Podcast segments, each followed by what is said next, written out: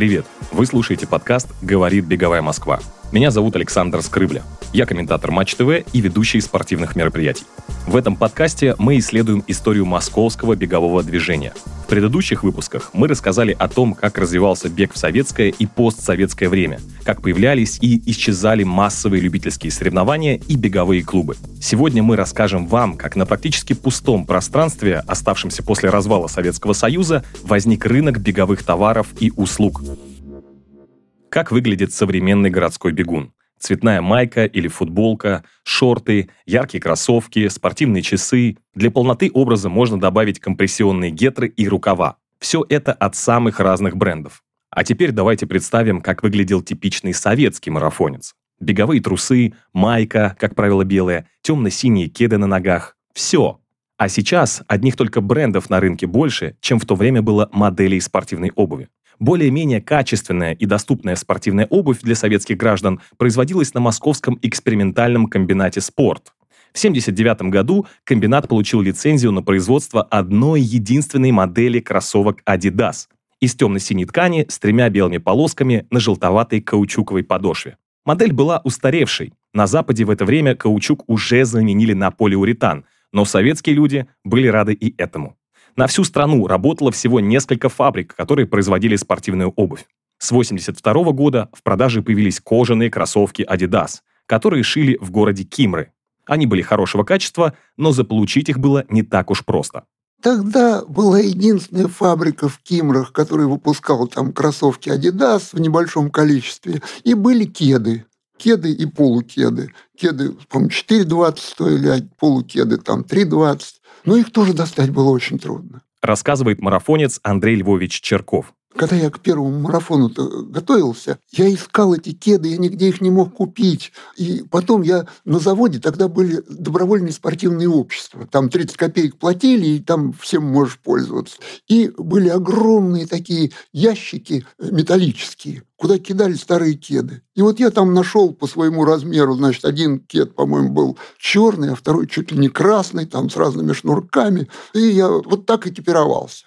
Потом, когда я один марафон бежал, то я попал там с одним немцем. Этот немец оказался доктор медицинских наук и заядлый марафонец. А я бежал, у меня эти кеды уже изнашивались. И я на всякий случай достал еще одну кеду. Думаю, ну, если уж порвется какая-нибудь, то я на любую ногу одену и добегу как-нибудь. И я бежал, значит, у меня было две кеды на ногах и одна в руках. Ну, ему, конечно, это заинтересовало, а он что-то у него плоховато ему было. В общем, тяжело он бежал, но я его там подтягивал. В общем, мы прям подружились замечательно. И потом, когда мы добежали, он в гостинице «Россия» остановился, там его жена встречает, и он мне, значит, у нас один размер оказался, он мне свои кеды отдал. После развала Советского Союза потихоньку начали открываться спортивные магазины, и у людей появилась возможность выбора. Хотя сравнивать ассортимент, который был тогда, с теперешним невозможно. Мы поговорили с предпринимателем Евгением Гавриловым, который сам начал бегать в 90-е годы, а в 2012-м открыл магазин беговой экипировки RunLab. Он рассказал, какие магазины существовали в то время в городе и как им с партнерами пришла в голову мысль открыть свой. Мы сами ходили еще в 1996 году, ходили в гостиничный номер в гостинице «Вега» в Измайлово, и там в комнате на, на третьем этаже по стуку, по-моему, комната номер 307 была, а, можно было зайти, и там был такой шоу-рум ребят, э, которые сейчас наши конкуренты, это RC, и они продавали сначала неофициально, потом уже и официально кроссовки Asics, которые в тот момент вообще было в России очень сложно у кого-то еще приобрести. Еще одним конкурентом, но мы его как конкурента не застали, был такой магазин «Королева спорта». Вполне вероятно, он и сейчас существует, но он уже выпал из серьезной борьбы за легкоатлетов. Он тоже был специализированный магазин для бегунов.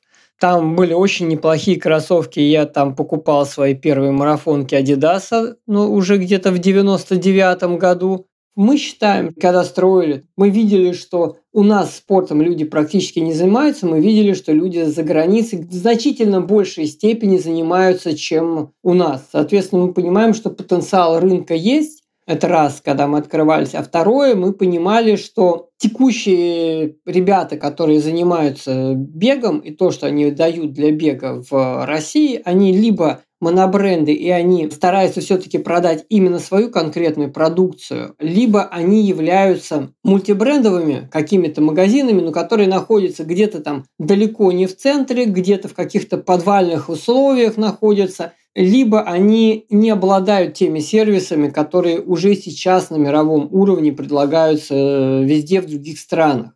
Поэтому мы решили, что да, действительно, открыть беговой магазин – это классно, это можно. Конечно, это было риском, и мы долго друг с другом спорили, открывать э, его прям совсем в центре или начать более осторожно, но рискнули, открыли в более центральные точки, потратили на это дополнительные деньги и дополнительное количество нервов, Получается, в 2013 году в апреле мы поняли, что не зря это сделали, потому что там где-то до 25-24 апреля там продажи шли так себе, особенно исходя из того, что у нас сезон беговой – это весна, а мы открылись вообще осенью. У нас была веселая ситуация, когда мы деньги на аренду потратили, деньги на сотрудника потратили, ну или просто там сами посидели в магазине, и ну, никто не пришел – потеряли там условные 15 тысяч, потому что тогда там день аренды стоил нам там 15 тысяч, а продажи нету. То есть следующий день опять продажи нет. В следующий день там пришел один человек, купил на 10 тысяч. Ну, понятно, что там стоит кроссовок не 10 тысяч, а прибыли с него на самом-то деле тысячи три в данном случае. То есть мы потеряли не 15 тысяч, а всего лишь 12. Но все равно в минусе. И так вот накапливалось, накапливалось. А потом весной мы сделали ну, почти бесплатный маркетинг. Появилась совершенно классная команда московского марафона, с которой мы до сих пор очень сильно и хорошо дружим. Они провели свой первый старт э, апрель, а мы решили, что окей, надо что-то делать. Взяли, сделали два флага и из последних рядов стартовали на 5 километров. Но я тогда бегал вообще хорошо. А я с этим флагом, с этим сопротивлением набежал на 19 минут. То есть я где-то там в сотни прибежал из трех тысяч. А стартую с последнего ряда. Ну, то есть вообще просто пустили всех, а потом пошли сквозь э, толпу бежать вперед. Парень прибежал тоже минут за 25. В итоге получилось, что мы прошли через сквозь всех любителей с этими флагами рекламой, и нас ребята заметили где-то в районе вот 24 апреля. Там у нас были свои соревнования – небольшая торговля, я приезжаю в магазин дальше работать и понимаю, что я туда не могу войти, потому что там так много людей, что мне там делать нечего, я просто буду мешаться. То есть я понял, о, заработала. После этого мы, в принципе, уже не получали каких-то жестких проблем с точки зрения там, наличия людей. Алена Евсеева, экс-бренд-менеджер Nike, считает, что благодаря появлению таких магазинов, как RunLab и Stride, Россия оказалась в авангарде мировой беговой индустрии беговая розница, например, в 2010 году, ну, специализированная именно вот беговая, где ты реально приходишь, там прям много хорошего уровня беговых кроссовок, она была скорее как э, экипировочный центр. То есть без презентации продукта, просто как бы ты приходишь, там условный склад, суперпрофессиональные люди работают, безусловно, но как бы с точки зрения атмосферы это склад скорее, чем магазин. Принципе, если посмотреть в 2010 году на даже мировую розницу специализированных беговых магазинов, понятное дело, что там в Америке, например, да, эти магазины сильно больше, да, выбор больше и площади больше. Но с точки зрения презентации, да, это все равно, ну, как бы экипировочные центры. То есть там нету вот вдохновляющего, да, условно, посольства брендов беговых где там тебя еще и вдохновят, не только экипируют. И, соответственно, то, что ребята делали в Страйте, то, что ребята продолжают делать в Ранлабе, это просто другой формат, да, то есть когда ты приходишь в магазин, и ты не чувствуешь себя членом олимпийской сборной, нам, как бы подбирающим экипировку на складе, вот, а ты все-таки чувствуешь, что тебе бренд рассказывает историю, и каким вдохновляет, и вокруг красиво. Есть не только какие-то сервисы, которые помогают тебе там подобрать кроссовки под твою пронацию или там что-то такое, но еще и как бы это прям, ну, environment. И вот я на самом деле прям помню, что мы очень обсуждали, что, э, в принципе, беговая индустрия э, должна быть очень благодарна Ранлабу и Страйду именно за то, что как бы э, ребята вывели беговую экипировку из подвалов, из такого практичного, рационального подхода на какой-то как бы бренд-уровень. То есть ты реально приходишь, ты понимаешь, что тебя не просто э, любят и хотят тебе продать, да, но тебя еще уважают, да, потому что действительно как бы ты заслуживаешь премиальная атмосфера.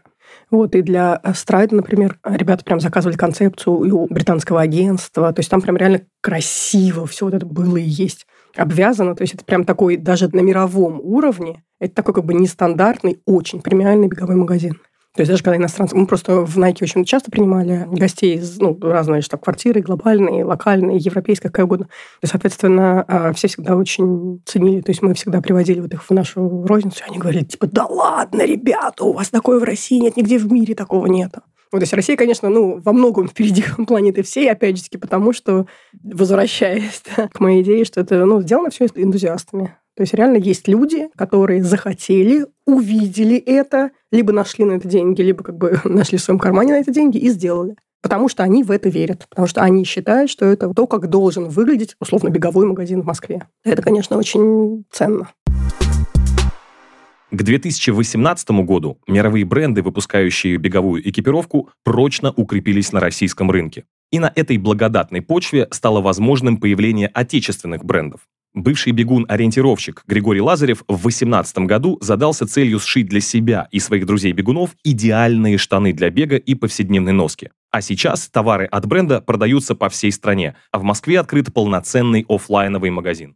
ГРИ я запускал уже в 2018 году, и к тому времени, конечно, потенциал бегового рынка был гораздо больше. Было видно, что большая аудитория, большой рынок – я изначально не рассматривал никакие варианты с тем, чтобы привести, например, сюда другой иностранный бренд беговой и представлять его здесь. Мне было интересно уже делать свой продукт, непосредственно участвовать в разработке бизнеса, разработке продукта. И, наверное, это был ключевым фактором, почему я решил делать бренд сам. Не могу сказать, что на тот момент мне было сразу понятно, что это будет супер успешный бизнес и что это будет легко. Но то, что да, есть определенная ниша в беге, в одежде повседневной рядом с бегом, это тогда было уже хорошо видно. И, в общем, я считаю, что мы с этим не прогадали. Самое сложное в начале было познакомить бегунов с новым брендом и дотянуться до как можно большего количества покупателей. Пока ты маленький, у тебя немного ресурсов, тебе нужно, с одной стороны, вкладывать деньги в продукт, расширять ассортиментную линейку. С другой стороны, нужно вкладывать деньги в рекламу, чтобы твой продукт хорошо продавался. И вот балансировать, наверное, все эти разные достаточно грани бизнеса – это самое сложное в начале. К моменту создания бренда Гри у Лазарева уже был опыт в дистрибуции спортивной одежды, поэтому он хорошо понимал, как устроен этот рынок. Мы начали заниматься первым бизнесом по дистрибуции одежды в 2009 году – и у нас было понимание, что не хватает экипировки на нашем рынке, это был довольно небольшой рынок, одежды для спортивного ориентирования. Действительно, было мало даже иностранных брендов, и у нас получалось довольно быстро развивать это направление. Потом мы также подключили лыжный спорт, но летом, конечно, был бег, и хотелось продавать беговую экипировку. Но действительно в 2009 году и, наверное, там, до 2012 года где-то беговой рынок был настолько маленьким, что идти в него большого смысла мы не видели. Мы видели, что там есть большие бренды, там Nike, Adidas и так далее. И он не впечатлял своим размером, не было большого количества бегунов. В общем, те же самые лыжники бегали летом старты, а мы и так с ними хорошо были знакомы, продавали им зимнюю экипировку. Мне кажется, что рынок, если говорить специализированных каких-то товаров, в то время был очень неразвит, особенно если говорить про любительский сегмент. Не было хороших э, магазинов, не было хорошего ритейла розничного. В беге, да и в тех же лыжах все было на таком достаточно простом уровне. Это были какие-то экип-центры, в которых все вот забито товаром, нету хорошей вывески, нету хорошего мерчендайза, нет постоянной смены коллекций. Иногда по 2-3 года продавались какие-то коллекции. И я хорошо помню, как открылся первый ранлаб, и мы просто крутили у виска пальцем, говорили, ребята, вы сошли с ума, а рынка нету. Но вот они попали как раз в то самое время, когда рынок начал развиваться.